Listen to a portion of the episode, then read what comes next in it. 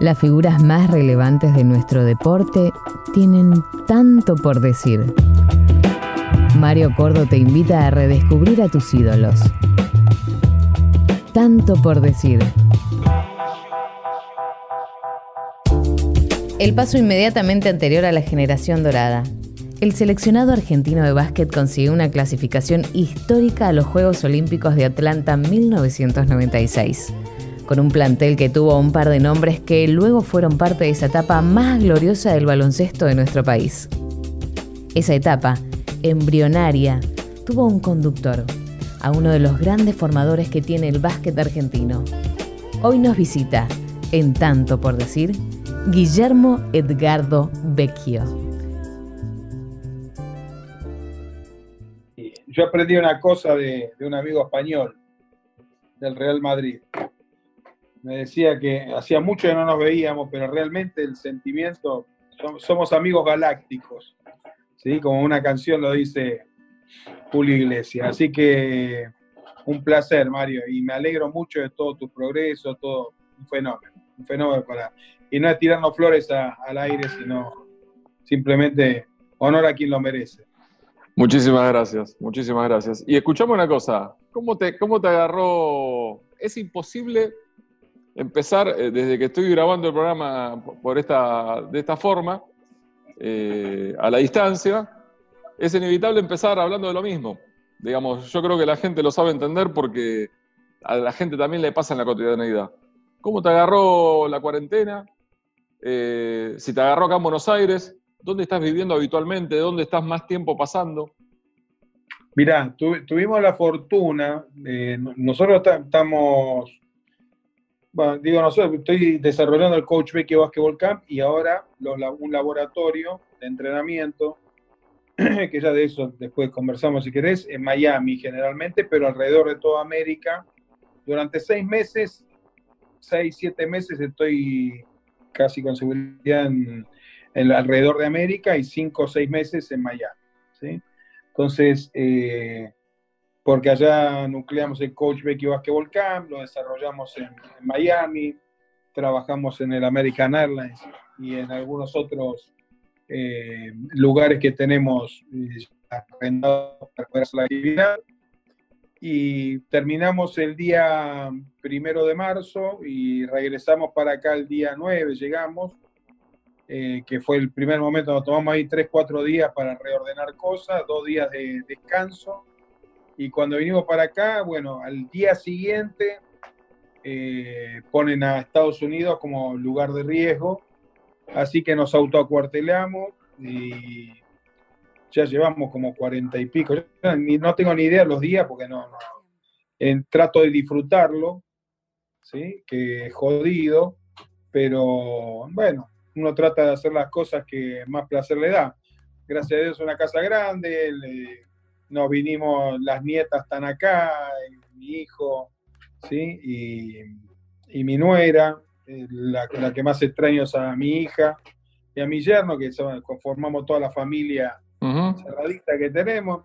Pero nada, hoy festejamos el cumpleaños de Mora, que es mi perra, mi mascota, 14 años. Eh, o sea, muchas cosas no puedo hacer, o sea, la gente busca cosas yo busco también esas cosas. Sin duda ya los ojos voy a tener que ir al oftalmólogo después de esto porque cansado de ver películas, series, ya creo que no queda ninguna. Eh, vamos reinventándonos diariamente, ¿viste? Nunca pasamos por una situación así, digamos. A veces eh, hemos dicho en algún momento, se nos ocurrió decir, no me aguanto más este fin de semana lloviendo dentro de mi casa. No me pasa a mí que trabajo los fines de semana, pero eh, fíjate hasta dónde llegamos. Llevamos casi 50 días guardados y yo creo que que no, podríamos soportar mucho, mucho más tiempo. Lo que pasa es que es necesario también salir un poco y distraerse. Y esto que hablábamos antes, de la recreación, eh, de salir por lo menos a cuatro o cinco cuadras, ya lo tomamos como, como una gran diversión. No tenga ninguna duda, ninguna duda. Ayer yo salí, fui a hacer eh, unas cosas y había dos señoras paseando el perro y yo le dije, mire que cómo, ha cambiado el mundo, ¿no? En tan poquito tiempo que ahora los perros nos sacan a pasear a nosotros. Claro, claro. Buena excusa para, pero es la realidad, es la realidad. Uno, yo vivo en Loma de Zamora, acá en el sur del Gran Buenos Aires, Eh, y bueno, por ahí tenemos cosas que otros no pueden llegar a tener, ¿no? A disposición para pasar la cuarentena. Pero se hace durísimo, pero también, yo voy a decir una cosa, siempre, siempre estuve viendo una serie que más que serie es una novela de como 80 capítulos dos temporadas, que es, eh, eh, no sé si la viste, Dragón, ¿no? El regreso de un una mexicana. Eh, y bueno, y, bueno, toda una historia que a mí me gusta, todas esas cosas de acción, de narco. Sí, sí, sí. Pero de un tipo que venía de, la cultura oriental, criado en Japón, mexicano que lo mandaron a Japón para que sea un samurái, ¿no? Y, hay muchas frases muy buenas, muy buenas. Entonces, qué sé yo, más allá de leerte un libro, que por ahí uno también, yo no soy adicto a la lectura, o sea, no soy un, gran lector, me gusta leer lo que puntualmente, o si aparece un bestseller bueno, ¿no? Pero nada del otro mundo, no me la voy a dar de... Eh, nunca me gustó eso. Es más, mis hijos siempre cuando me gusta un libro me regalan el, del Rincón del Vago, ¿sí? el resumen y me lo traen. Pero, sí, y bueno, es la verdad, la verdad, pero bueno, entonces me ahorran. Tengo un libro que compré hace como 26 años. A ver si lo tengo acá. No, creo que lo tengo en la biblioteca de abajo. Acá no. Pero, es la, era final, eh, la hora final de Fidel. O sea, imagínate, hace 26 años lo compré. Claro. Un libro con 700 páginas en un viaje y bueno, siempre lo empezaba y llegaba hasta la página 30 y ahora llegué hasta la página 100, pero no me lo banco más. Entonces, eh, bueno, son cosas, son estilos. Pero todo esto, esta situación tan jodida que nos ha tocado y que nos y va, va a ser de mucho tiempo hasta que aparezca la vacuna, seguramente. Sí. Eh, nos tiene que, a la gente que está, lo está viendo, simplemente por ahí el que tiene que salir a laburar y el que tiene que eh, estar, bueno, uno por ahí eh, tiene la posibilidad de aguantarse un par de meses con, esto en la, fase económica. Pero el que tiene que ir a hacer la diaria, eh, me puede decir, Vecchio, pero vos que, ¿dónde vivís? En otro planeta. Y es verdad, vivís en otro planeta. la, la, mujer que viene a limpiar la casa no viene, pero vemos la situación de ella y la tratamos de ayudar de la mejor manera que podemos y, todos aprendemos de este encierro, todos aprendemos de este encierro. Y seguramente le tendremos que dar más importancia a lo que es estar en libertad, ¿no? O pensar qué ha pasado en las guerras, eh, o pensar qué, qué, pasa con los que están presos, que obviamente si están presos debe ser por, su, por motivos obvios, o sea, pero eh, lo que sería de pronto, viste, a uno se le ocurre, vas con el auto, por, por la calle con el auto, preso. Lo que es la libertad del ser humano. la, libertad. de, sobre todo la libertad de hacer lo que uno quiera en el momento que uno quiera, lo desea, siempre dentro, siempre dentro de las normas y de las reglas. Guille, eh, ¿cómo te consideras? ¿Te consideras entrenador de básquet, formador de básquet, casa talentos, y las tres, las tres cosas. A ver, desarrollamos. A ver, y te doy una idea. Decirle a Miguelito Russo, que yo sé que es un gran amigo en común, es un tipazo. A ver, ¿qué se considera? Miguel está en Boca, tiene que ganar. Pero también para que Boca, voy a poner a este nivel. Sí, sí, sí. Por, por, la gente que no me puede llegar a conocer, capaz que está viendo el programa, pero, o sea, vos tenés que producir Casa Talento, tenés que estar siempre abierto, que donde un pibe. Eh, ahora apareció un chico en Uruguay que vino a uno de los campamentos y, bueno, que se llama Tomás, Tomás Abdala, que es el, para mí el futuro Ginovi. O sea, ¿Argentino o uruguayo? Uruguayo, sí, 15 años. Uruguayo. Zurdo, hace todo. Eh, sí, además, cuando yo le dije una vez, el año pasado, Después lo, invitamos al campamento en Miami y ya tiene una beca para estudiar en un high school en, Estados Unidos. Eh, le, comentaba de que me parecía igual que cuando empezaba mano a jugar, cuando me tocó dirigirlo la primera vez. Eh, se sorprendió, educado, tremendo, y un perro de trabajo. Bueno, ahí tenés que tener el ojo cazatalento, ¿sí? Tenés que desarrollar ese, ese, ese producto, vamos a ponerlo así, con el mayor respeto de, los chicos, de los jóvenes. Tenés que desarrollarlo. Y una vez que lo desarrollás, lo tenés que poner en pista. Porque si no lo pones en pista, ¿entendés? Entonces, hoy a mí no me toca estar dirigiendo, bueno, realmente, honestamente, por una decisión propia. Le quiero disfrutar un poco.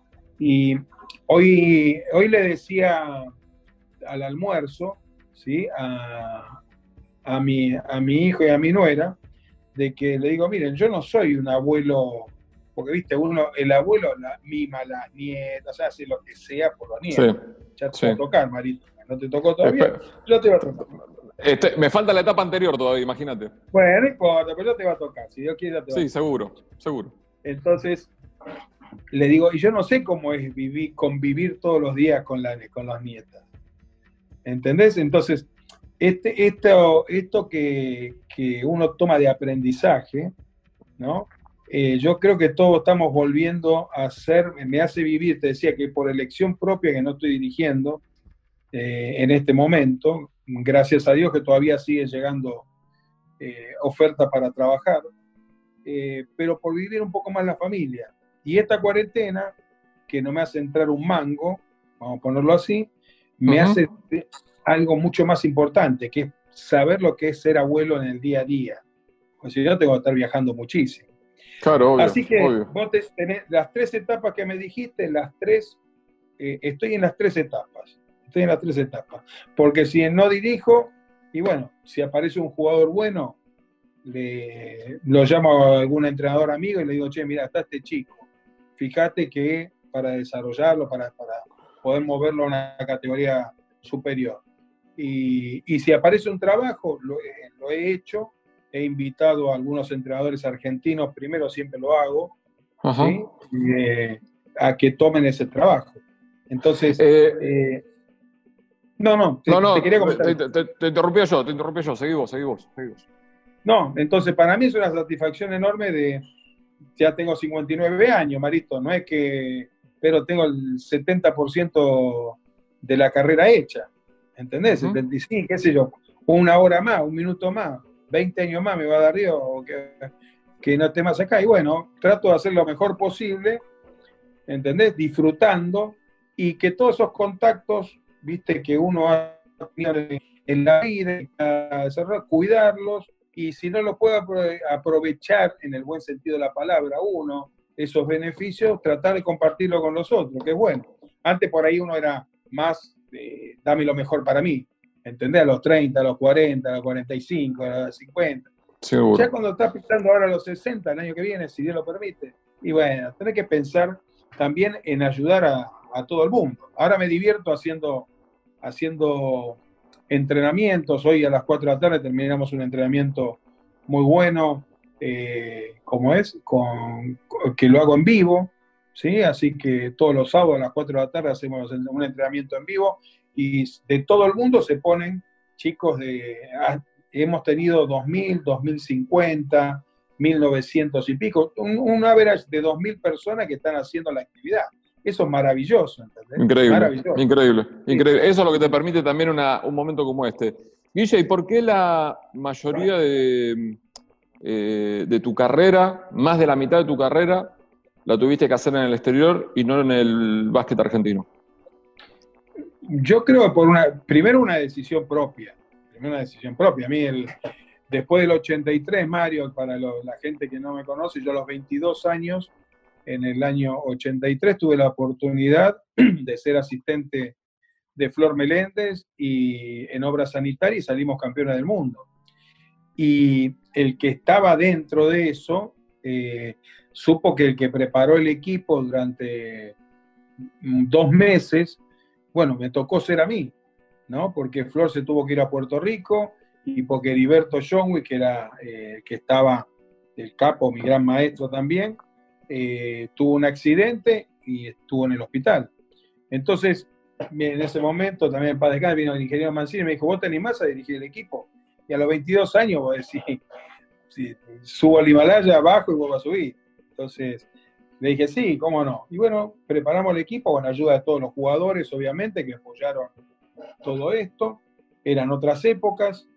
Y, Flor me abrió el portón del garage porque después me, llevó a Puerto Rico, ¿sí? me contrataron Tuto Marchand, el presidente de FIBA América y secretario general que manejaba todo el básquetbol de América, me llevaron a Puerto Rico, empecé a desarrollar mi carrera allí, tres años allá, y después volví al país y del 87 al, 97 me quedé acá en el país, hasta el 96, que fue fin del 96, donde terminé de dirigir las selecciones argentinas, eh, pero no me permitían dirigir equipos en esa época eh, mientras estaba en la selección nacional, en el equipo nacional. Y después del 97 me fui a Venezuela, eh, volví, volví a tramitos chiquitos, Venezuela, Puerto Rico, eh, Panamá, México, eh, volví a un chiquitín acá, siempre tocaba obras sanitarias y bueno, después me tocó hacer todo Oriente, toda Arabia, Europa y, todo el mundo árabe. La verdad, Mario, me, fue muy bien, gracias a Dios. Y, nada, eh, darle gracias a Dios. Por eso es que no, no estuve mucho tiempo acá en el país. ¿Entendés? Y ahora, los, últimos, los últimos años, termino con esto, eh, nos, nos instalamos mucho tiempo en Miami porque hacemos el Coach Baker Camp y ayudamos a muchos pibes de toda Latinoamérica a, ir a estudiar a, Estados Unidos, ¿no? Esto que estoy hablando con Guillermo Edgardo Vecchio, un hombre, para a mi entender, eh, clave y fundamental en lo que terminó transformándose ni más ni menos que la generación dorada, pero eh, esto que hablábamos antes de formador y de casa talentos, que, tenés esta cuestión de, estar buscando siempre en los jóvenes, si no es una cuestión física, es una cuestión técnica, eh, tratando de, explotar las cualidades naturales que puedan llegar a tener. Eh, ¿A quién te pasó de haber descubierto realmente en los inicios de su carrera? Y el fundamental, el inicio inicio, Pepe Sánchez, bueno, mucho, la verdad que mucho, mucho, o sea, pero a ver, que tocaron la NBA, Pepe Sánchez, Volkowski, Escola, a ver, me tocó escogerlo, pero un ciego lo escogía. Claro. ¿Entendés? Porque yo lo tomé con los 13 años, cuando estaba en la Ciudad de Buenos Aires, y empezó a, a entrenar con la selección juvenil y un jugador de, los de acá del país, un jugador fundamental, bueno, después Luca Victoriano, qué sé yo, te diría todos los muchachos pasaron por mis manos, ¿entendés? Bueno, pero eh, decime cuál fue la historia, la historia más loca que tuviste de estos, de, ellos, de estos que nombras vos, no de estos despectivamente, que al contrario, son próceres. A ver cuáles. Dos. La de Pepe Sánchez, una. teníamos. ¿En Bahía lo descubriste? No, no, justo eso te iba a comentar. Íbamos en, el 88, 90 creo que no, no viene el caso el, año, por ahí. El, eh, íbamos a un sudamericano de cadetes en Italia M. Yo dirigía, eh, ya venía dirigiendo las selecciones menores y el torneo ya estaba puesto y eran llevar 10 jugadores nada más. En ese torneo estaba Escola, estaba Buding, Victoriano, un montón de jugadores que, y todos los jugadores jugaron Liga Nacional y muchos llegaron a Europa. Eh, y resulta que faltaba tres días para viajar y empezaba el torneo eh, que ya se había mandado a la lista de buena fe, a Brasil, a que todo lo que era. Y, estaba el torneo argentino de cadetes en Comodoro Rivadavia. Y cuando me siento a ver provincia de Buenos Aires contra Santa Fe, creo que era el partido, eh, yo me agarraba la cabeza de lo que, lo que era Pepe Sánchez. Digo, ¿cómo voy a...? Y a ese momento ya tenía, eh, ¿cómo no voy a llevar a este chico? Decía, no puedo no llevar. Claro, Era un, genio, un astro, ¿me entendés? Era Magic Johnson verlo en la cancha. Y, aparte aguerrido, viste, defensor como en Temple, como en la NBA, como, como en todos lados y pasaba la pelota, tum, tum, tum, parecía Magic. Y bueno, pero ya tenía los 10 jugadores, los bases eran Maxi Stanik, y Lucas Victoriano en ese equipo. aguerrido para marcar, inteligente. No, no, no, el mejor jugador definitivo y no lo iba a llevar, o sea, ya no lo podía llevar. Claro, porque estaba, eh, tenías Stanik y, Lucas. Sí, pero aparte estaba Budin también, pero aparte era como que no le podía sacar la ilusión a los jugadores que ya habías eh, ya estaban con las valijas hechas, y por un lado, y por otro lado, eh, no había hecho una etapa de preparación, la cual tanto pregonábamos nosotros de, hacer. Entonces me senté con él y me contestó de una manera como si fuera un tipo de 40 años. ¿Sí? Me dice, no, no sea problema, coach, la próxima, si a usted le parece que estoy, me acuerdo textual el, momento, porque dije, como un pibe de 15 años, viste, se podría llorar, todo, ¿no? El tipo, después conocí a los padres, me di cuenta de por qué.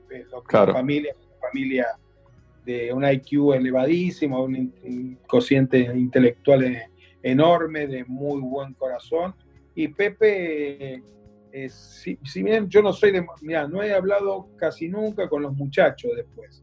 O sea, muy pocas veces encontrarnos o cruzarnos, o alguna vez que algún, eh, una vez un amigo quería, ¿cómo es? Eh, que el hijo está muy enfermo, quería ir a ver, conocerlo a Manu antes de que se retire, y me tomé el atrevimiento de molestarlo a Manu para ver si lo podía recibir, ¿entendés? Cosas, así, pero no me gusta molestar nunca, eso me lo enseñaron en la NBA, eso me lo enseñó, sí, lo aprendí, lo aprendí definitivamente ahí, viendo, observando, pero por otro lado, por las reglas que tenés que tener, ¿no? Y, no me quiero alejar del tema. El otro, ¿Y el otro talento que viste? Que, el otro, Fabricio Verde. Fabricio. Fabricio. era el jugador número 9, 10 en la selección de Córdoba, juvenil, y se jugaba un, argentino en River Plate, acá en Capital Federal. El argentino de juveniles. Eh, año 93, 92, 93. Y bueno, me dice una persona, me dice, ¿me, acompañás a ver el argentino? y yo ya había, o sea, los jugadores ya los tenía, pero bueno, digo, nunca está de más, vamos. O sea, fui por una cuestión de que me, me dijeron, si yo tenía que ir, ya había visto a todo, pero Oberto no había jugado nunca cuando yo iba a ver a, Córdoba. O, los dos partidos que había visto de Córdoba no lo había jugado. Y nunca tuve referencia ni nada de él. Y entra a jugar, viste, y es el partido, te aseguro, Mario, viste, capaz que se le dio el partido de su vida, de jugar como jugó, los minutos que lo pusieron. Eh, creo que era Loterio el entrenador de Córdoba, me parece, o me daba Ligorria. Y eh, como es, estaba Garrone por ahí, entonces lo llamo Walter, le digo, eh, Walter, ¿cómo, cómo es este chico? Me hace un chico, la varilla, vino acá, lo trajo a Atenas me gustaría llevarlo, me miró Walter, llevarlo con la selección mayor a entrenar. Y me miró Walter, me acuerdo, como diciendo, ¿qué quiere llevar? Pibe no. Y bueno, y esa fue realmente un gran descubrimiento para la selección argentina, porque después todo lo que hizo Fabricio fue monstruoso. Capaz que si lo. Pero si no lo escogía en ese momento, se le pasaba la edad porque eran ya 18, 19, 20, ya no había otra manera. ¿Quién iba a citar a un chico número 9 en los equipos? Y ese fue el gran, creo que, yo nunca ni, se lo dije a Fabricio, ¿no? ni, lo hablamos esto. Eh, solo pocas personas que han compartido conmigo lo saben. Y una satisfacción enorme y muy feliz, muy, muy feliz de que haya tenido la carrera que tuvo Fabri. Eh, Guille, en los últimos 27 años, la selección argentina de básquet tuvo cuatro entrenadores. Eh, yo siempre pido disculpa cuando hablo con alguno de ustedes. Eh, hablé con Oveja, hablé con Julio, hablé con Chapa Retegui, entrenador de las Leonas. Eh, cuando, hablo con Chapa, un, gran tipo. con, cualquiera, con cualquiera que no es de fútbol, yo pido disculpas porque, obviamente, por mi formación y sobre todo también por, por mi laburo, tengo mucho más fútbol incorporado que, otros deportes, a pesar de que vos sabés que el básquet lo tengo incorporado. Pero eh, en los últimos 27 años en, la selección de básquet, en la selección de fútbol creo que tuvimos nueve entrenadores, me parece. Entonces, eh, si, uno se pone a pasar números solamente, decís, y ahí está la razón por la cual existe, por ejemplo, la generación dorada, por la cual existe una medalla de oro olímpica, por la cual existe una final mundial, por la cual existe, y un montón de otras cosas. Pero ese es mi punto de vista, que no es una palabra autorizada. Te quiero escuchar a vos, que sí es una palabra autorizada y que en segundo término, entre comillas, tomándolo con mucha ironía, uno de los cuatro entrenadores sos vos. Mira, primero que sos palabra autorizada. O sea, yo notaría, le doy nota a todo el mundo, hablo con todo el mundo, pero el tiempo es muy valioso. Tiempo muy valioso. Entonces, estoy conversando todas estas cosas con vos, Mario, porque sos una persona muy autorizada. Eh, para poder conversar estas cosas. Gracias. Eh, no, no, es verdad, porque si no, lo respeto muchísimo a todos, pero por ahí te preguntan, ¿y usted qué opina y, por qué hizo esto? ¿Y está bien citado el otro?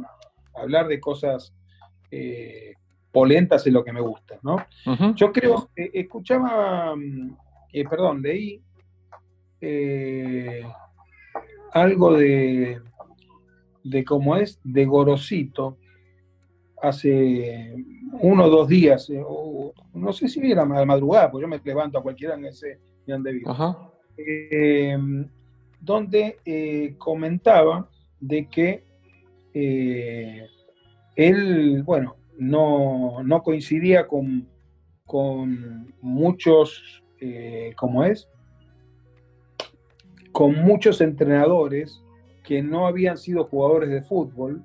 No quiero, no quiero, poner palabras en boca de él que no haya leído. Sí, sí. sí, sí, Con mayor respeto, porque no tengo... Pero voy entendiendo el concepto, voy entendiendo el concepto. ¿Entendés? Entonces, eh, y que los jugadores de fútbol eran los que más sobresalían en cuanto a, a poder llevar adelante un proceso. Bien. Eh, yo creo que eso también tiene que ver mucho con la dirigencia. Y yo con la dirigencia hoy, mirá, Muratore fue cuatro años, él fue el que me puso en la selección junto con todo, en el año, eh, la selección mayor en el año 92, ¿sí? fin del 92, y no, nunca levanté el teléfono para decir, che, Horacio, lo, único cuando lo pusieron como presidente de FIBA Mundial, ¿sí? Y, y después en algunos otros momentos. Entonces, pero él fue el que me puso y el que voy a tratar de, hacer, eh, cohesionar todo lo que aquí estoy dando. Él fue el que me puso y nunca me dijo por qué pones a este o por qué sacas al otro. Jamás. Nunca, nunca, nunca.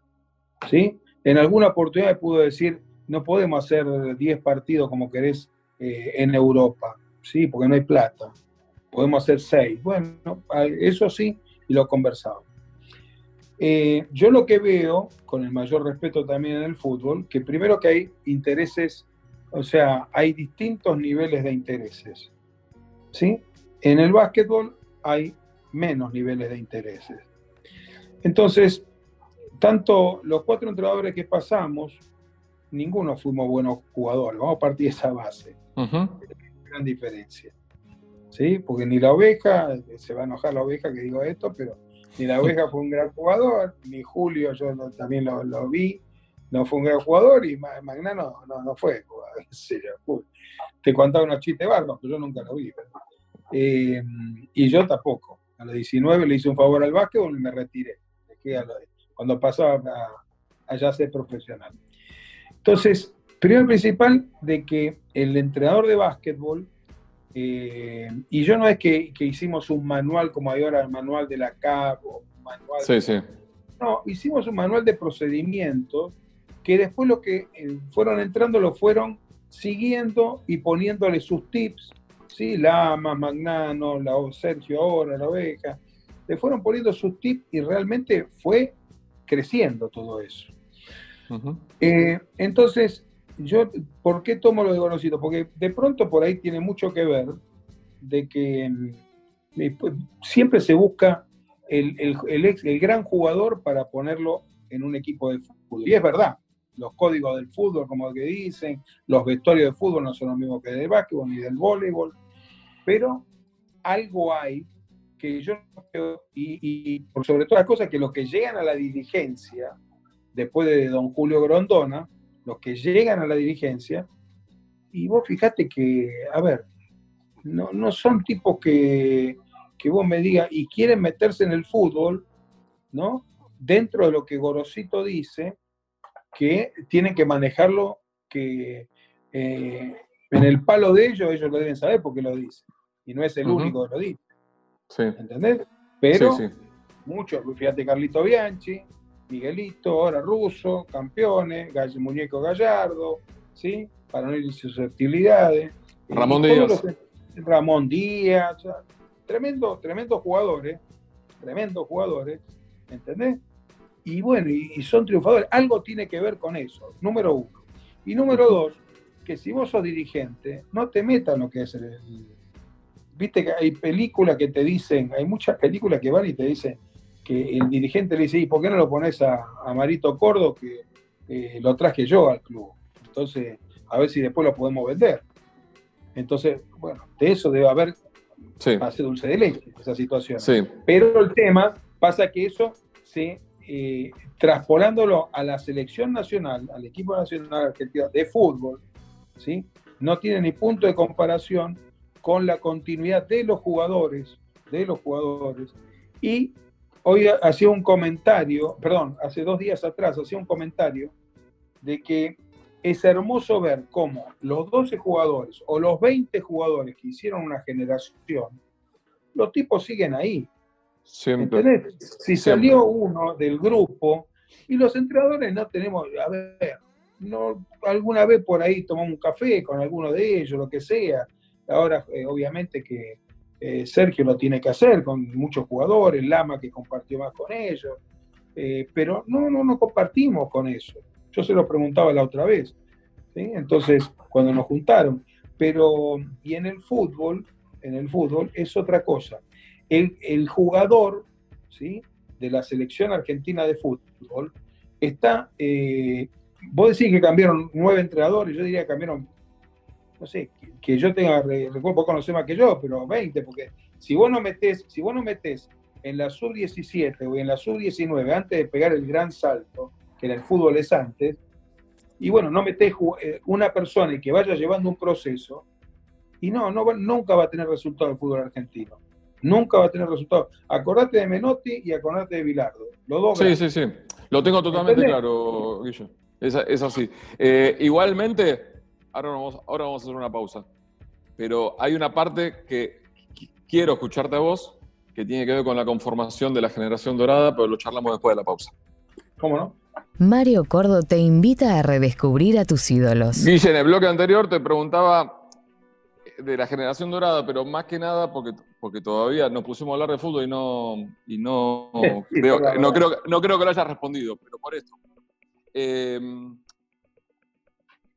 Creo que el éxito sería muy, sería eh, una mala pregunta de mi lado, pero déjamela hacer igual, porque eh, me parece que es eh, resumir demasiado lo que, todo lo que ha conseguido una de las mejores, o para muchos la mejor selección del deporte argentino que tuvimos en nuestra historia.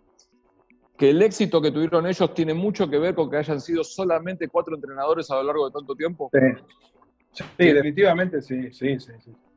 Sí, porque cada uno de nosotros, a ver, yo te pondría como que, eh, eh, vamos a suponer, eh, yo propuse, la idea, una manera de trabajar, digo, yo en, primera persona, y perdón que quede tan así grotesco, pero junto con un grupo de, trabajo. Sí. llegó Lama, que estuvo muy cortito ahí, y es como que lo regó. Magnano, que había estado como asistente, le dio la forma y, Sergio después terminó eh, la obra, pero ahora reconstruyó, refundó todo eso con este grupo nuevo que ha construido. Pero eh, definitivamente los cuatro entrenadores. Y, eh, pero yo te voy a decir una cosa más grotesca de lo que vos me decís que me preguntaste, y no, no tiene nada de grotesco. Yo creo que los jugadores fueron los que hicieron todo esto. ¿Entendés? Porque es como que nosotros lo fuimos apuntalando, cada uno de los cuatro entrenadores fuimos apuntalando esto. Yo la otra vez dije que en Atenas si eh, por ahí quedó mal entendido, hasta a mí después cuando lo vi me dije, uy, qué feo que sonó esto, pero eh, que en Atenas lo dirigía quien esté ahí, o sea, ningún entrenador pudimos practicar la palomita de Ginóbili. Obvio. Nunca se, bueno, ¿entendés? Entonces, a ver, si Argentina no ganaba ese partido, anímicamente se iba al tacho de la basura, yo que estoy casi seguro, ¿entendés? Y ya le iba a costar muchísimo contra Serbia Montenegro, ¿sí? Eh, pasar a la segunda ronda, por todo lo que significaba, presidente o secretario general eh, de FIBA Mundial, eh, ahí con ellos, todo. Si no hubiera toda esa palomita, entonces creo que los jugadores, ¿sí? Y esto nunca lo dije, pero es algo fuerte y es real, es lo que siento eh, fueron lo que, lo que dijeron, vamos acá para adelante. Es como, yo decía, a Vogel no le puede decir a LeBron James, a Kumsa, ¿sí? a Anthony Davis, qué es lo que tiene que hacer en la... Le va a decir, le va a indicar. Y los jugadores lo van a respetar. Pero los Lakers están punteros en el oeste, después de estar, de no clasificar para los playoffs, muchos años. ¿Por qué? Porque tienen a LeBron James, porque tienen a Anthony Davis. Argentina llegó porque tenía a Ginóbili, Escola, Nociani, ¿entendés? Conachini, todos los muchachos que hicieron eh, posible que Argentina llegue a, ganar la medalla de oro. Ahora, hay una. Sí, eh, esto que vos decís de los jugadores, em, lo, separo, lo he hablado con Oveja. Em, ¿Qué le destacás a esos jugadores? La cuestión eh, técnica basquetbolística 100% o, y acá sí entra mi opinión, sigo pensando que son fenomenales jugando al básquet o que fueron fenomenales jugando al básquet algunos de ellos porque ya se retiraron, la inteligencia que han tenido como grupo. Lo segundo hacia lo primero. O sea, porque si no hubieran tenido lo segundo, la inteligencia, ¿sí? definitivamente que sea un fenómeno mismo vamos a Atenas 2004, Estados Unidos, ¿sí? Lleva un equipazo en individualidad y chocaron el auto contra la, la primera curva. ¿Entendés? Porque los egos rompieron todo, o sea, no había nada en la cabeza. ¿Entendés? Eh, y bueno, definitivamente te digo de que eh, si vos no tenés, si vos preparás a un jugador y no tiene el intelecto para poder jugar, ¿entendés? O cómo utilizar todas esas herramientas, no llegan. Por eso es que si Sergio te debe haber dicho, calculo que te debe haber dicho lo mismo, ¿no? De que los jugadores hicieron la capacidad intelectual de los jugadores, hicieron que lleguen a donde llegaron y que exploten como explotaron, definitivamente. Aparte, sí, me, dijo más o menos lo mismo y sobre todo teniendo en cuenta esto que destacabas vos, la renovación que ha tenido que hacer él, que ha hecho él, y que se le hace muy fácil a los nuevos tener eh, en, un plantel, ni hablar a escuela, ¿no? Por ejemplo, que, vos lo mirás y sabés cómo tenés que actuar, digamos, ¿entendés? Pero mucho, mucho, yo, yo resalto totalmente la unión de ese grupo. Y no, no solamente de, los de los 12, porque por ahí siempre veo, no consulto, pero veo de que por ahí falta uno o falta el otro, pero se, se mantienen ahí, sino de todo el entorno de los que no llegaron a estar, pero que podrían haber estado. Te hablo de un paladín, un victoriano, qué sé yo, un montón de muchachos, ¿entendés? Que podrían haber estado ahí y que no, no, no, no quedaron elegidos entre los dos. Bueno, pero han marcado y eso hace de que uno cuando tiene un espejo ahí arriba, seguía adelante, que ese es el rumbo que tenemos que tener. ¿Qué sos vos en la generación dorada? Eh, yo, yo, en la generación dorada, yo creo que fui un, el que puso la semilla de algo, un, un, tipo, un alquimista, vamos a ponerlo así, a que le gusta, un alquimista, que eh, tuve la capacidad de lo que yo creía poder metérselo en la cabeza eh, a los muchachos de las distintas generaciones, y eso es lo que hace un líder. Entonces, si me preguntaba qué fui yo, un líder muy positivo para desarrollar un trabajo y dejar preparado para que después vengan y hagan lo que tengan que hacer. Porque esto es otra cosa. Yo en el 97 eh, me voy porque no acordé una situación económica. ¿Entendés? No es que me voy porque me echaron. De todas maneras, si hubiera seguido lo mejor que pudo haber pasado, es que yo me haya ido de la selección, que no haya arreglado ese contrato. Porque yo no creo que conmigo se hubiera llegado a ganar la medalla de oro en las Olimpiadas. No por falta de capacidad, sino porque ya estaban cansados los muchachos. Diez años conmigo, todos esos pibes. Imagínate que llega un momento que decís, tengo al jefe 10 años ahí enfrente de que me está exigiendo, exigiendo, exigiendo. Llega un momento que los, los nenes ya son hombres y los hombres necesitan otras cosas. Entonces, eh, lo que estás diciendo es una maravilla, te digo por qué. Porque cualquier otro diría conmigo también la ganaba, pero cualquiera lo diría. No es una cuestión de ego, es una cuestión de esto que estás diciendo vos, la importancia que han tenido estos jugadores, que tienen algunos todavía vigencia. Ah, con vos como entrenador, ¿por qué no hubiesen podido ganar? Y sin embargo, vos sos autocrítico hasta con proyección, digamos. Bueno, pero te la cuento ahora a los 59 años, Marito. En aquel momento, en aquel momento me costó un Perú, porque me, hasta me dio bronca que me hayan cambiado, el día que teníamos que firmar el contrato, me hayan cambiado los papeles. ¿Entendés? Y que Horacio sí. se haya ido a Europa y no estaba. Y estaba bacano. Entonces yo dije, ¿qué es esto? Bueno, nada, simplemente sabía que venía el momento de decir hasta acá llegué. Y la verdad que me siento, hoy, pasaron muchos años, muchos años, que dije, pucha, me gustaría seguir, me gustaría seguir, hasta que me di cuenta que si no me hubiera ido y si hubiera aceptado, los mismos jugadores me hubieran echado. ¿Entendés? Porque cada uno se cansa. ¿Viste lo que dice Bielsa? Que él, yo leo a todos, ¿no? Sí. Para mí, realmente tengo un respeto muy grande por Carlos, por Bilardo, para mí es el, uno, ¿sí? Y toda su escuela, o sea, le gusta a quien le guste, no me interesa, para mí. Entonces, no, me gusta mucho el chamullo, pero ahí los leo a todos. Entonces, Bielsa dice que él exprime tanto en una y dos temporadas a sus jugadores que él no puede seguir más allá. Los jugadores ya no lo soportan más. Bueno, imagínate, nosotros levantábamos, bueno, todo el mundo sabe lo que hacíamos en los entrenamientos. Sí. Entonces, el jugador hoy en día, viste, ya, si no te ayornás eh, con el correr del tiempo y con el correr de los años, está jodido. Está jodido. Y eso lo hubiera, yo creo que lo hubiéramos hecho un daño de haber seguido. Te, quiero hacer una pregunta que capaz que es muy obvia. Entonces, como te voy a pedir que a tu opinión quién es el mejor, como creo que es obvia la respuesta, quiero escuchar la razón de por qué vas a elegir el mejor y quién es el otro mejor basquetbolista de la historia argentina. ¿Quiénes son los ah. mejores?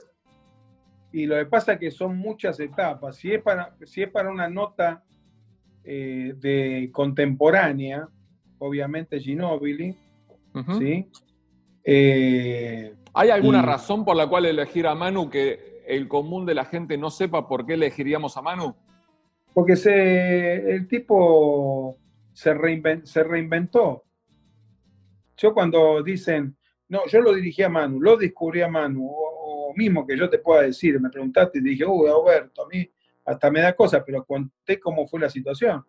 Eh, el tipo se reinventó. O sea, el tipo de acá no se fue sabiendo todo lo que. El tipo se fue de acá y lo llevó el Reggio Calabria, ¿sí?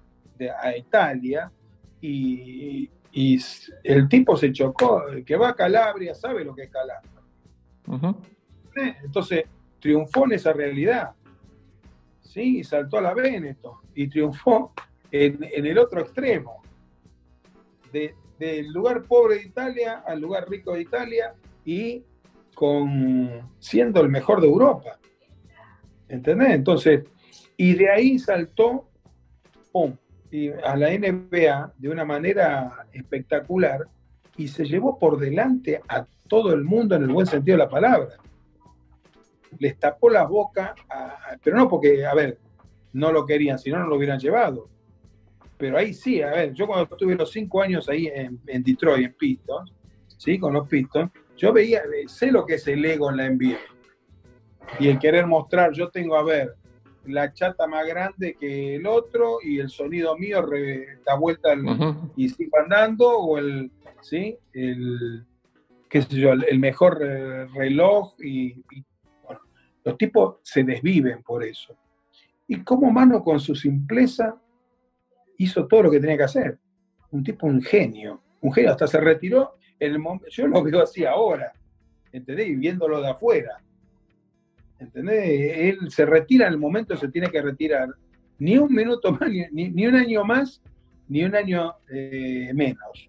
Se retira en el momento y ahora se está disfrutando la vida, como él dice, yo lo, sigo, lo leo, como él dice, está disfrutando la vida con su familia. A ver, ¿quién, quién puede? E, es, algo perfecto, ¿entendés? Yo dije la palabra perfecto no, no existe para mí, pero es algo perfecto. Porque el tipo, y, y que el, el Ginóbili llegó porque se supo reinventar en cada lugar que fue cayendo. Y supo tomar el conocimiento y aprender de cada una de las personas que le tocó. Una cosa es trabajar con Escariolo, ¿sí? otra, cosa, eh, otra cosa es con Héctor Mesina, eh, otra cosa con Greg Popovich, con distintos preparadores físicos, y él tiene que ir haciendo su vida. Es totalmente, el que no está en la NBA no puede entender lo que consiguió Ginóbili. No lo puede, no, no puede entenderlo si no estás ahí. ¿Y quién es el segundo? Roberto. Eh, perdón, perdón. No, no, no, no, no. No, te iba a decir, te estaba hablando. Pepe Sánchez. Pepe Sánchez. Pepe Sánchez, porque Pepe Sánchez no solo eh, no salió campeón de la NBA, ¿sí? pero el hombre demostró que en su momento, en, en el eh, Panamericano Sub-22 de Caguas, cuando clasificamos a Australia, el Mundial de Australia, eh, Pepe era el super líder, ¿sí? Y el hombre tuvo una oferta de estudiante de Bahía Blanca, que después se vino de vacaciones con la familia. Eh, nosotros íbamos a Puerto Rico y él iba, eh, no, ¿dónde fuimos? A Cancún, perdón, a México con la familia de vacaciones y Pepe vino, tenía para ir a Cancún y se vino a Cancún. Y un día caminando por la playa me dice, eh, mira, Guillermo, tengo la oferta de estudiante de Bahía, X dinero, y la oferta del Temple University. ¿Y vos qué, me aconsejarías? Digo,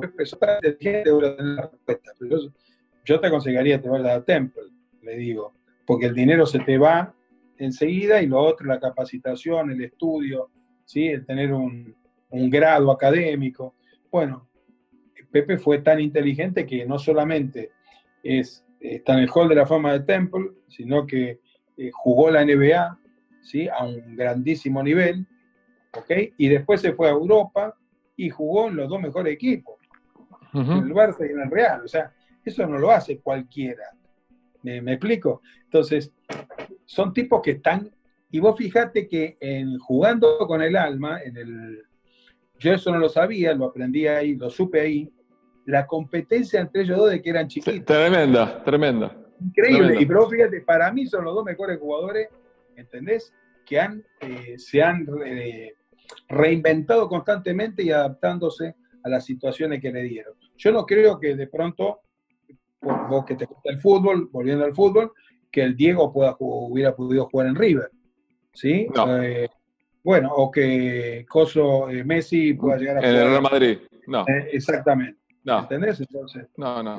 No. Eh, estoy, hablando con Guillermo Edgardo Vecchio. Guille, ¿y quién es el mejor entrenador de la historia del seleccionado argentino de básquet? Eh, hoy por hoy Sergio Hernández. Sergio Hernández. Supo, eh, supo reconstruir para mí Sergio Hernández. Sí, sí, sí, sí, sí. Sí, porque le dio un subcampeonato mundial a Argentina cuando, a ver, ni nadie, nadie, nadie pensaba que se iba a poder llegar.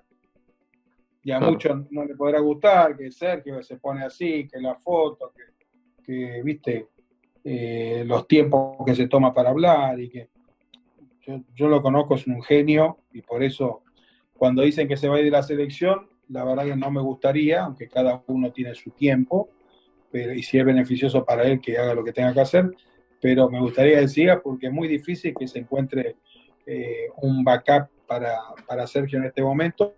E históricamente es como, te digo, yo qué te puedo decir, yo me siento que hice lo mejor, lo mejor de lo que podía hacer.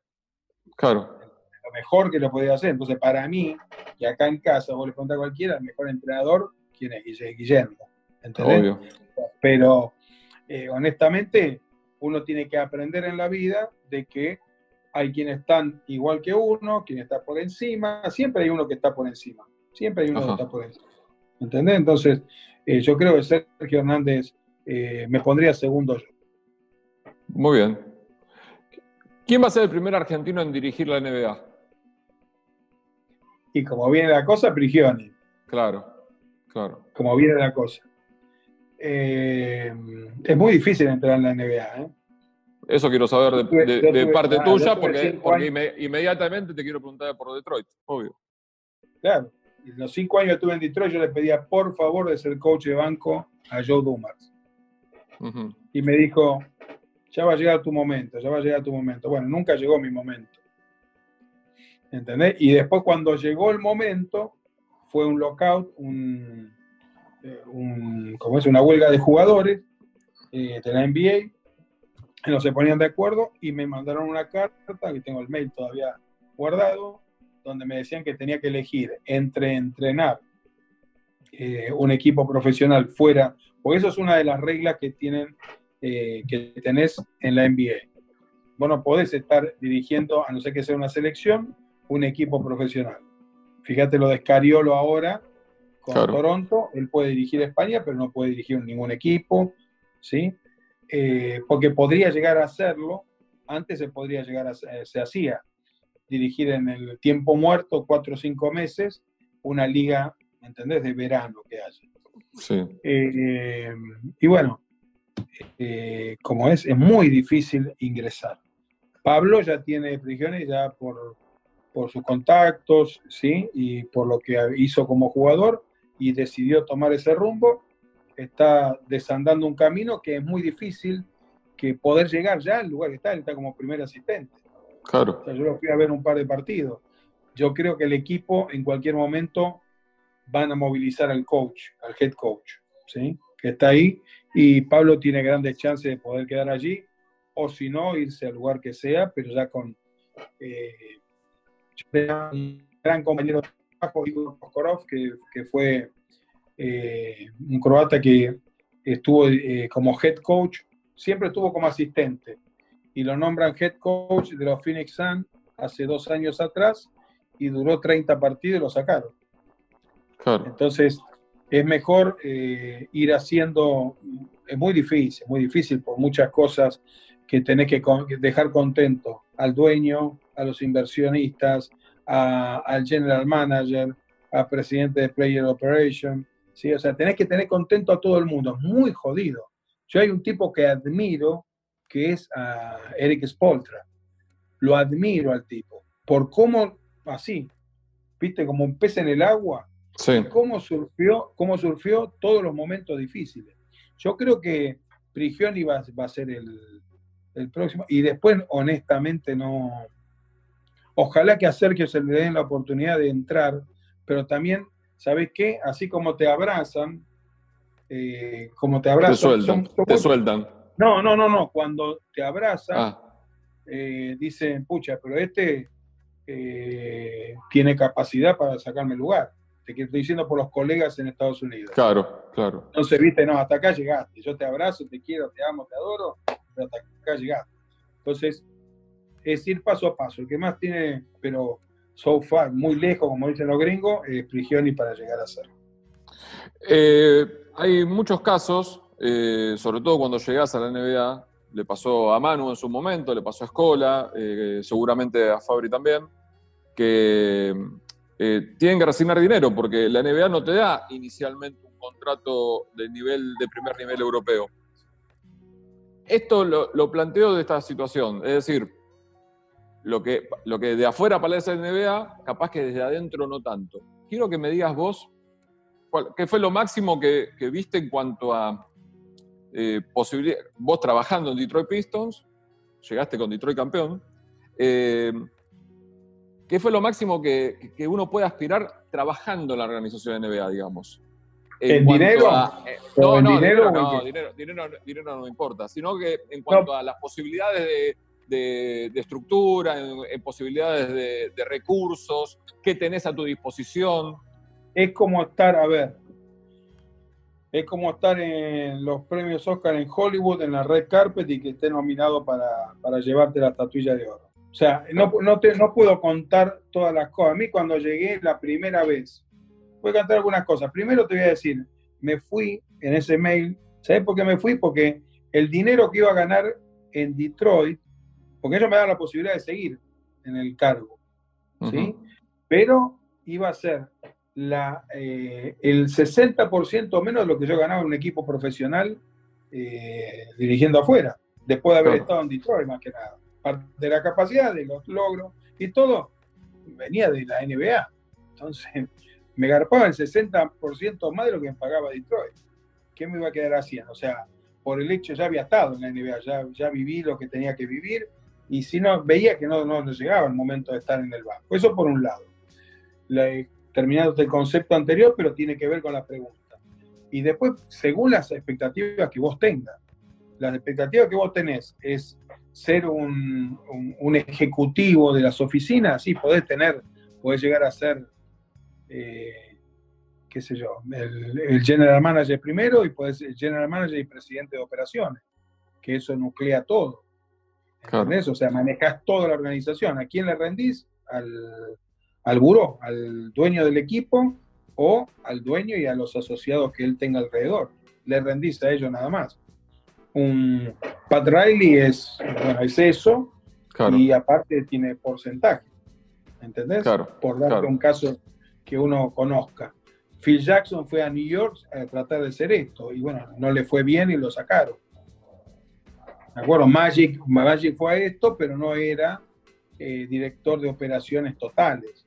Claro. ¿Entendés? Entonces, bueno, lo sacaron el miércoles también. Más allá de los resultados que tenés que tener. O sea, eso en, ese aspecto. Después, como entrenador, haces head coach, ¿entendés? Y mantenerte en la liga.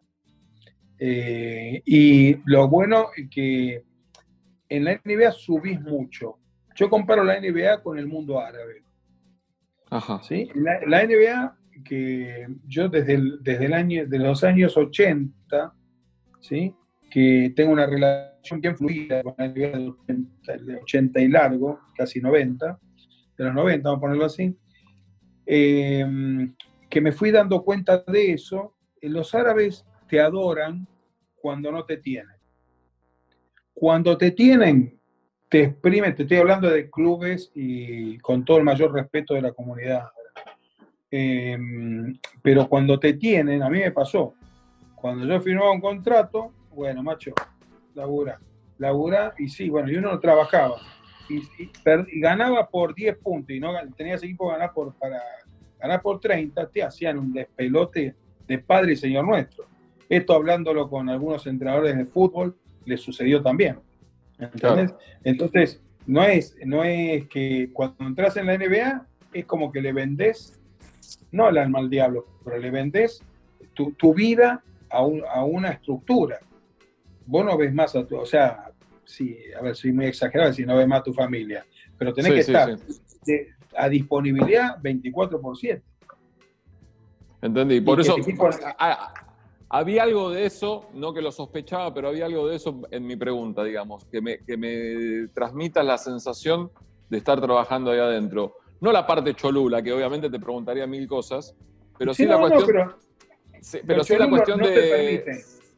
¿Cómo? No te permite ser cholulo.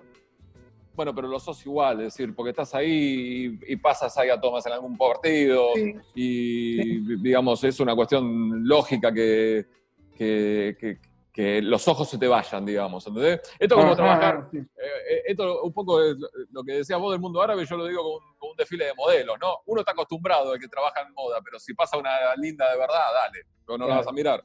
Es eso, esto es lo mismo. se me ocurre, se me ocurre eso. Bueno, a, nuestro nivel también nos pasa, digamos, ¿viste? Cuando uno va a un mundial, una cosa así, eh, pasa por al lado tuyo una estrella del fútbol mundial, no más que Leo, que es el mejor de todo. Pero digo, pasa uno que no ves habitualmente y decís, mira vos este.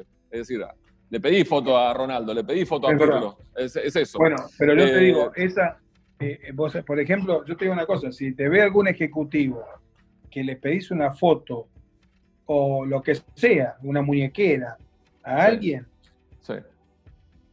te hacen la cruz. O sea, no en el momento, pero te hacen la cruz. Hacemos una pausa, Guille, escuchamos un poquito de música y luego sigo charlando con Guillermo Edgardo Vecchio. Tanto por decir. Guille, cuestión eh, que yo creo que para vos también a, esta altura es una anécdota. Que encima tiene un amigo en común que lo charlábamos el otro día, como Miguel Simón, que es el Loco Montenegro. Yo lo conozco desde el año 94. Te vas a, vas a recordar el programa Tercer Ojo que se hacía en Texas Sports. Fue el canal, hicimos relación, después hice varias notas con él. Eh, me pasan dos cosas, digamos, con el loco. Me pasan miles de cosas, miles de historias, pero tengo dos situaciones. La primera es cuando te dedico, no con las mejores palabras, el MVP del Juego de las Estrellas del año 94. Comienzo del año 94, se había ido hacía poco tiempo el seleccionador y te dedicó a vos que le habían dado el MVP del de Juego de las Estrellas. Eh, no Tengo una anécdota con esta, muy buena. No, pero, pero quiero escuchar tu versión, pero te quiero contar algo. Lo voy a decir yo porque si no va a quedar mucha gente afuera. Y me van a saber perdonar la gente las palabras que voy a decir. Cuando le da el MVP Miguel Simón, cuando le entregan el MVP, Miguel Simón le hace la nota para la transmisión de torneos y competencias. Le pregunta a quién se lo dedica el premio y dijo, se lo dedico al hijo de remil puta de Guillermo Edgardo Vecchio eras el de entrenador del seleccionado argentino. Él sabía, lo, había cortado, lo habías cortado hace poquito de la concentración en La Rioja. Nos reímos mucho todos, con el paso del tiempo, al loco se lo hago contar y habla de vos y todo. Pero un día, en una nota en Bahía Blanca, 10 años después, ya había hecho varias notas con el yo, me dice, Mario, pero te quiero decir algo. Si yo fuese directivo de básquet, al técnico que llevo es a Guillermo Gado Vecchio. ¿Qué? Le digo, pero ¿cómo? Si vos dijiste que era un hijo de remil puta. No, no. El tipo de básquet sabe todo. Y él está por encima de los 12 del plantel. Se cagan todos y se caga también en Montenegro como se cagó en su momento. Lo mejor que pudo haber hecho fue cortarme. Si, cuento la anécdota y te tiro este tema arriba de la mesa para escucharte a vos, mereces escuchar también esa otra parte de la campana. Ah, muchas gracias, muchas gracias. No, te agradezco. Aparte, a ver, vos cuando, cuando te casás, ¿sí? Vos compras el paquete completo, ¿sí? Entonces, y claro, claro. Entonces, ya me, veo venir, ya me veo venir el final de la reflexión. No, pero ¿qué? No, no, no, no hay nada raro, no hay nada extraño. No, pero el, el loco es eso también. Claro, pero yo lo adoro Hernán. Y en su momento, ¿sabe? La que, mirá lo que sucedió, en paz descanse, mi vieja, una correntina chiquitita así, se me fue hace ocho años, y, y me dice, ah, ese me puteó a mí, viste, todavía tenía... ese se va a romper una pata dentro de poco. Vos sabés que a los cinco meses, pobre la vieja fue la que cinco o seis meses se rompió la pata, ¿no? No sé qué le pasó oh. una lesión. No, no pasó nada grave, se había lesionado. Pero te quiero decir, me maté tanto la risa, pero yo creo que ahí había toda una cosa, y Miguelito te lo puede decir. Hernán ese partido hizo creo que cuatro puntos, y fue el peor partido que podía haber hecho. Ajá. ¿Sí? Y pues, se lo puede preguntar a Miguel, porque algo, bueno, no sé si participó Miguel de la votación, ¿no? Sí, no, pero, no, Miguel estaba en la transmisión, hacía campo de juego en la transmisión. Ok, bueno, bárbaro. Entonces, eh, y yo no lo vi nunca eso, ¿eh? Nunca vi. Si lo tenés guardado, dámelo. Está en YouTube, está en YouTube, lo tenés que encontrar. Ah, sí, ah, bueno, lo voy a buscar. No, olvidate, la verdad, está, está, bien, pero, pero no, lo vi nunca. Porque en realidad vos a Hernán lo querés como, o sea, o lo querés o lo dejas. Y yo sí, él no se hubiera lesionado, porque él lo corto de la selección, vamos a quedar en claro, no lo corto en el 94 para los Panamericanos, 90, porque en La Rioja entrenamos para ir a los Panamericanos de Mar del Plata. Sí. ¿Ok? Y él se queda afuera porque en una acción se desgarra cayéndose contra este chico, era un pivot que después no, no, no, no tuvo mucho de Brasil, se abre de gamba y se desgarra, creo que fue el aductor. Ajá. Y faltaba poquitos días, y bueno, por eso quedó afuera. Ahí no fue que, se, que yo lo corto a Hernán. O sea, no lo podía dejar porque no lo podía dejar. Desgarrado tres semanas y dentro de los cinco días, seis días, jugó como Panamericano. No, no. Eh, eh, queda fuera Hernán porque el, cuando estábamos concentrados, ¿sí? Eh, en el año no, 96, eh, después de los Panamericanos, creo. Después de los Panamericanos. Sí. Eh,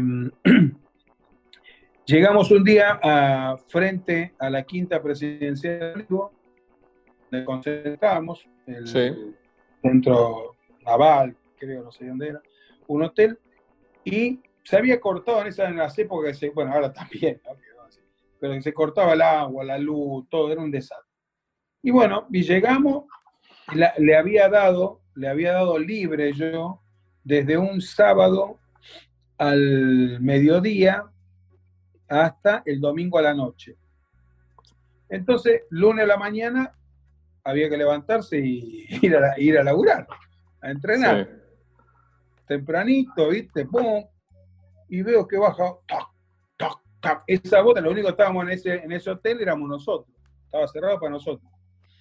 Eh, y un hotel normal, lindo. Y, la noche anterior no sé qué había pasado, que no había, ah, no había luz y no estaba el restaurante, entonces yo mandé a comprar unas pizzas. Entonces el tipo me dice, claro, vos te das cuenta, acá tenés que traer las pizzas vos también, las tenés que comprar vos, esto los dirigentes, que acá y que allá. Bueno, ya vi este, ya estaba media la nebulosa, el ambiente. Digo, esto puede saltar, saltan los tapones. Al día siguiente, a la mañana, bajamos todo para cosa y voy escuchando delante mío, cuando se calera, toc, toc, toc, eran las botas del loco. ¿Qué hace con botas hasta ahora? ¿viste? Entonces, eh, acá le entrego, veo al tipo, campera negra con tachas, pantalón negro y las botas que él tenía, esos zapatos que hacían ruido bar. Y, y dice, me voy. Le dijo, no me había, me había visto a mí ya que venía atrás. O sea, el tipo tenía, usa retrovisor siempre. Lo, sí. Entonces tiene más noche que el bambino. Entonces le, dice, al tipo de me voy, acá tiene, porque acá no hay agua, no hay luz, para, es un desastre esto, que la organización y que me voy, me voy, me voy. Bueno, entonces yo vengo atrás y digo, Hernán, me pongo al lado de él, ¿qué te pasa? No, no sé, esto no se puede seguir así, es una desorganización y que está, Digo, Hernán, si vos salís por esa puerta, yo no quiero que te vayas. Si vos salís por esa puerta, sabés que no volvés a entrar acá. Y ya había otros compañeros que le había sucedido lo mismo. No viene al caso nombrarlo ahora, pero que grandes figuras. Entonces, le digo, no te vayas, no te vayas porque esto no está pasando en toda la ciudad acá. Dice, no, no, me voy porque esto es un desastre. Ay, mira, yo te digo una cosa el tipo llamó, yo no me acuerdo, Uber no había, sino el remis, llamó un remis y, ¿cómo es?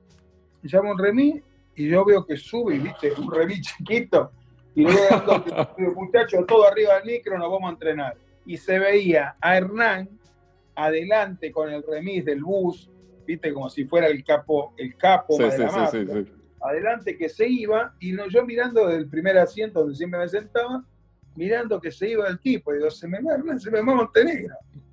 Y bueno, ¿qué iba a hacer? Se iba a Montenegro, había que reestructurar toda una historia porque para mí el jugador más talentoso de Argentina, mira lo que te voy a decir, más talentoso que Ginóbili, fue Hernán Montenegro. ¿Entendés? Lo que pasa, claro, lo que pasa es que el tipo, así como te decía que Ginóbili tuvo su objetivo, yo creo que Hernán, una vez me lo fui a buscar a La Plata para descanse la madre, con la hermana, una, un pan de Dios. Lo fui a buscar a Hernán. Una vez fui, siempre cuento cuando lo vi por primera vez al Diego, fue cuando Diego, cuando Hernán jugaba en Anabela Pavía, me fui a quedar una semana con él para verlo jugar en la Serie 2 de, Italia. Italia. Italia tenía la, la liga súper arriba, las cosas que vivimos con él, y un amigo de él me dice, mira, juega acá a 200 kilómetros el Diego. Viene a Nápoles a jugar con el Bergamo, en Bergamo. Con bueno, va. Sí, y cuando entro a un baño me lo encontró al Diego ahí, que se había escapado y veía con una custodia, qué sé yo, cuando terminó el partido y todo, y esa fue la oportunidad. O sea, mirá si lo querré Hernán. Entonces, a cualquiera se le patina una cosa así, y si lo dijo, no, que Hernán es un tipo muy bueno. Igualmente, igualmente estoy hablando, estoy hablando de una situación de hace 26 años, Villa, y es más, No que, nada para, más que nada para reírnos juntos. Nada más. Pero linda, es de colorido, es de colorido. Es de Sí, colorido y es muy sí. buena. Y bueno, forma, forma parte de la jugada. ¿O vos te pensás que hubo muchos que no me putearon y nunca me, dieron, me lo dijeron? Es verdad, es probable que haya Sí, habido bueno. más que, más que, más que él. Eh, lo último que vos, para no extendernos tanto en, el eh, tanto en el tiempo, es de lo que estamos todos fascinados hoy por hoy. Te digo que la cuarentena me ha llevado a que los lunes estoy, me meto en Netflix, si no suben los dos capítulos, vuelvo a salir, y así, en cuanto veo que están los dos capítulos, dejo de hacer cualquier cosa y me pongo a ver The, Last Dance. ¿Qué te pasa vos? Eh, ¿Qué ves vos en el documental? Eh, ¿Qué descubriste vos que no supieses de Chicago, de Jordan? Esto que decías vos anteriormente, yo ya sabía lo que te iba a preguntar, pero esto que decías vos anteriormente de Manu y Pepe, esa competencia, que los ha, los ha hecho mejores. Viste que hay un, hay un momento del documental que dice, Jordan dice, a mí Larry Bird y Magic Johnson me hicieron mejor a mí. Claro. Y no viste lo que dijo. Primero te contesto primero la pregunta. Es, es algo, es una. Viste como, qué sé yo, un tango, ¿sí? Cambalache o la Biblia, ¿sí? Mira que te estoy comparando, pero bueno, eh, este de Last Dance marca algo como lo que realmente, pero superficial, no en profundidad, es la Ajá. NBA. ¿Entendés? Superficial, no va más allá la- al fondo, fondo de la cosa. Sí. ¿Seguís en la idea? O sea, Sí. porque te dicen los problemas, pero no te dicen cómo concluyeron los problemas. ¿Entendés? Entonces, pero vos fíjate lo que salta a decir y, bueno, Magic. Magic salta a decir que, bueno, llegó un momento después de ese famoso partido que tuvieron, sí, a puertas cerradas, donde se dio cuenta que tenía que dejarle el legado, ya llegó el momento de dejarle el legado a Jordan. ¿Entendés? Claro. Entonces, porque lo, lo- lo mató a pelotazo. Eh, realmente, el que no la vio, póngasela a ver. Y yo a mí me pasó, las primeras dos, me quedé hasta las 4 y 46. Porque decían que a las 4 de la mañana estaban 4 y 46. Y después dije, no, me voy a dormir, la veo mañana, si total no la van a sacar. Pero es una cosa apasionante, es la, es la real, lo que, lo que todo lo que ponen es real. O sea, realmente es real eh, todas las cosas que pasan adentro. Se arma cuando salta lo de Phil Jackson, ¿sí? Que me- a mí me llamaron de Puerto Rico, porque yo tengo una, una muy buena relación con Phil. Eh, ahora Te iba a preguntar eso, ¿con quién, tenés, ¿con quién tenés relación de. ¿Con quién tenés mejores relaciones en cuanto a los pesos pesados, ¿no? De NBA. ¿Con quién, ¿A quién le mandás un WhatsApp y te lo responde? Eh, no, no, no mando WhatsApp. No mando ¿A WhatsApp. quién llama por teléfono? ¿A quién contactos llama por teléfono y te atiende o te responde? No, Phil Jackson, Mike Fratello, Jordan, tardarán, Magic. Acordate de Magic, vino, te- tengo una gran relación con él. Sí. Bueno, y después de, de, de los lo que pasa es que de los actuales, toda la gente de los hits con los que me, manejé, hay gente de Dallas que también, o sea, mucha gente, Barea, eh, Nájera, eh, Ma- Mike Fratello, qué sé yo, no sé, mucha, mucha gente. Y, hace un par de días trascendió que vos, hace un par de días trascendió que vos estuviste a punto de traer a, a Michael. acá. Sí, eso sí, eso sí. Eso es verdad. Eso es verdad, verdad. Y es ¿Cómo verdad las cifras, te lo ofreció. Nada, como había traído a, a Magic Johnson, eh, hablé con los patrocinadores, ¿sí? El gobierno en ese momento me apoyaba también, era la época del 1 a 1.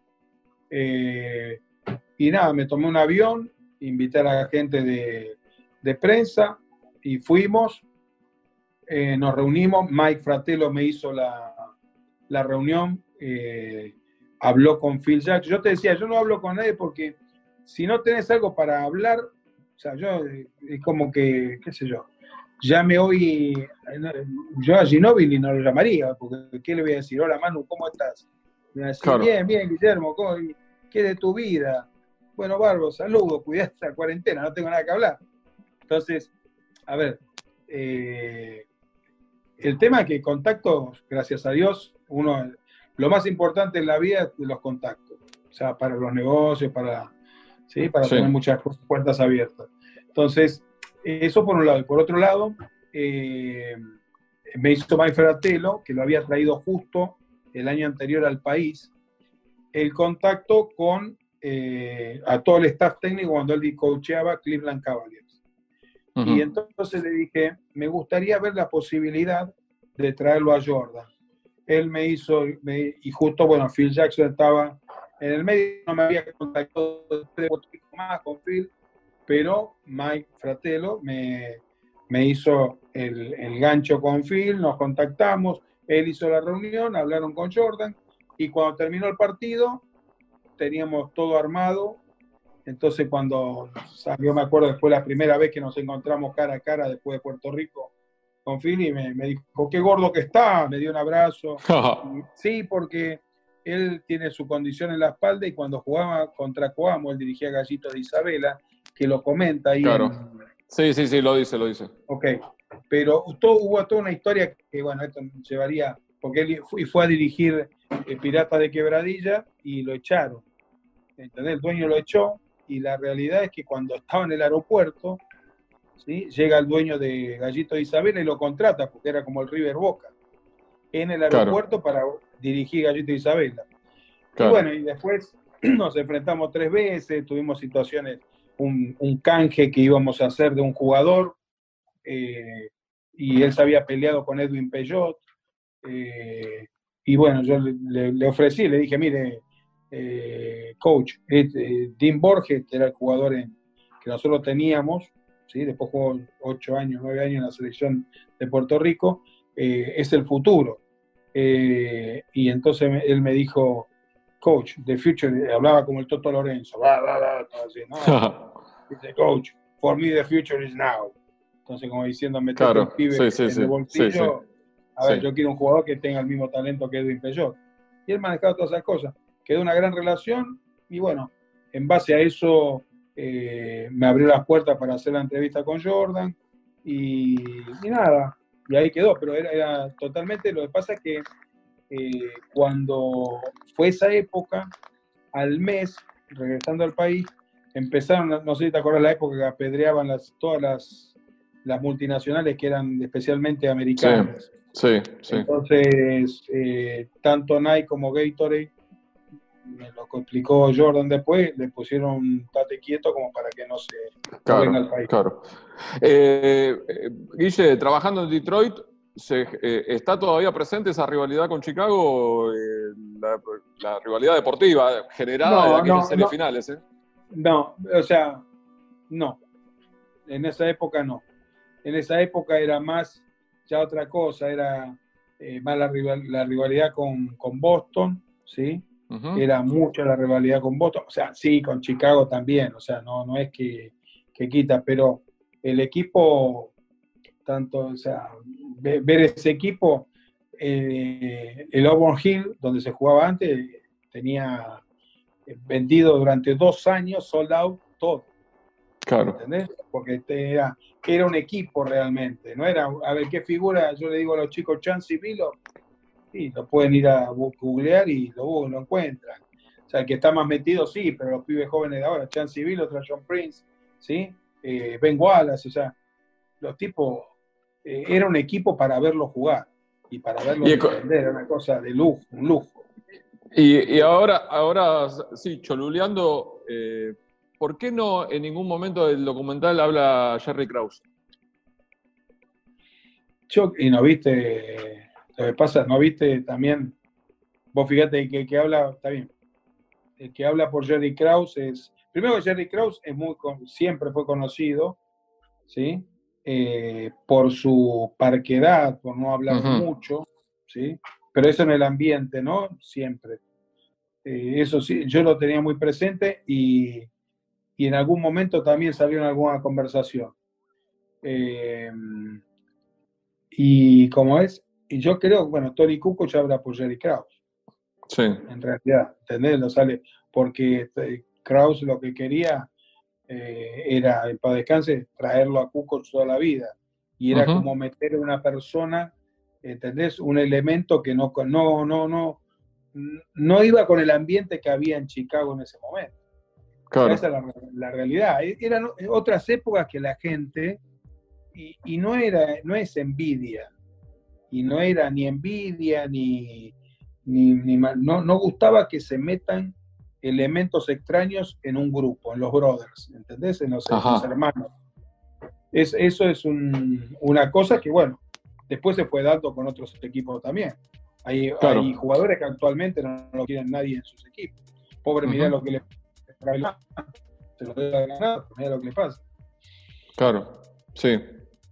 Sí. Eh, Guille, para mí un placer. De para verdad. mí también. Eh, no, no, esperaba otra cosa de charlar todo lo que charlamos. Eh, me alegra que estés bien y indudablemente que, sobre todo por lo que, lo que ha hecho una generación de basquetbolistas, ha eh, tomado mayor dimensión el trabajo de ustedes, de los seleccionadores. Esto, los cuatro que he marcado eh, anteriormente a lo largo de tantos años que, hayan mantenido eh, la jerarquía y, el, los resultados, también ustedes tienen una parte, tanto vos como Rubén, como Julio, como, como Oveja. Muchas gracias, muchas gracias por, el detalle de acordarte, Marito. Eh, un saludo enorme, cuídate, ¿sí? Gracias, Guille. pasear el perro, aunque sea tarde ya. Gracias, Guille, un abrazo grande. Nos vemos, un abrazo enorme. Chao, papá, que esté bien. Chao, chao, gracias.